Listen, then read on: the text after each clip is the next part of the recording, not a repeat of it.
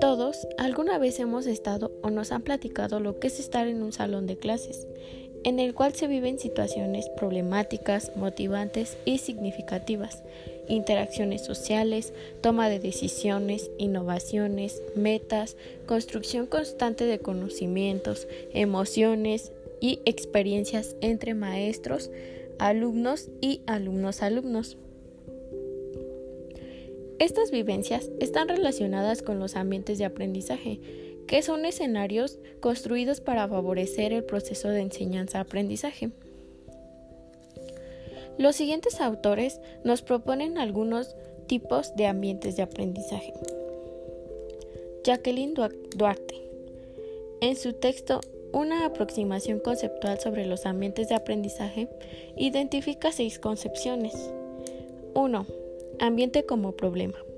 2. Ambiente como recurso. 3. Ambiente de la naturaleza.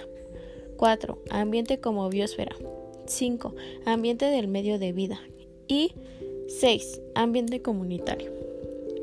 El siguiente autor, Bransford, en su texto La creación de ambientes de aprendizaje en la escuela, nos sugiere repensar lo que se enseña, cómo se enseña y cómo se evalúa y nos da cuatro perspectivas. 1. Ambientes centrados en quien aprende. 2. Ambientes centrados en el conocimiento. 3. Ambiente centrado en la evaluación. Y 4. Ambiente centrado en la comunidad.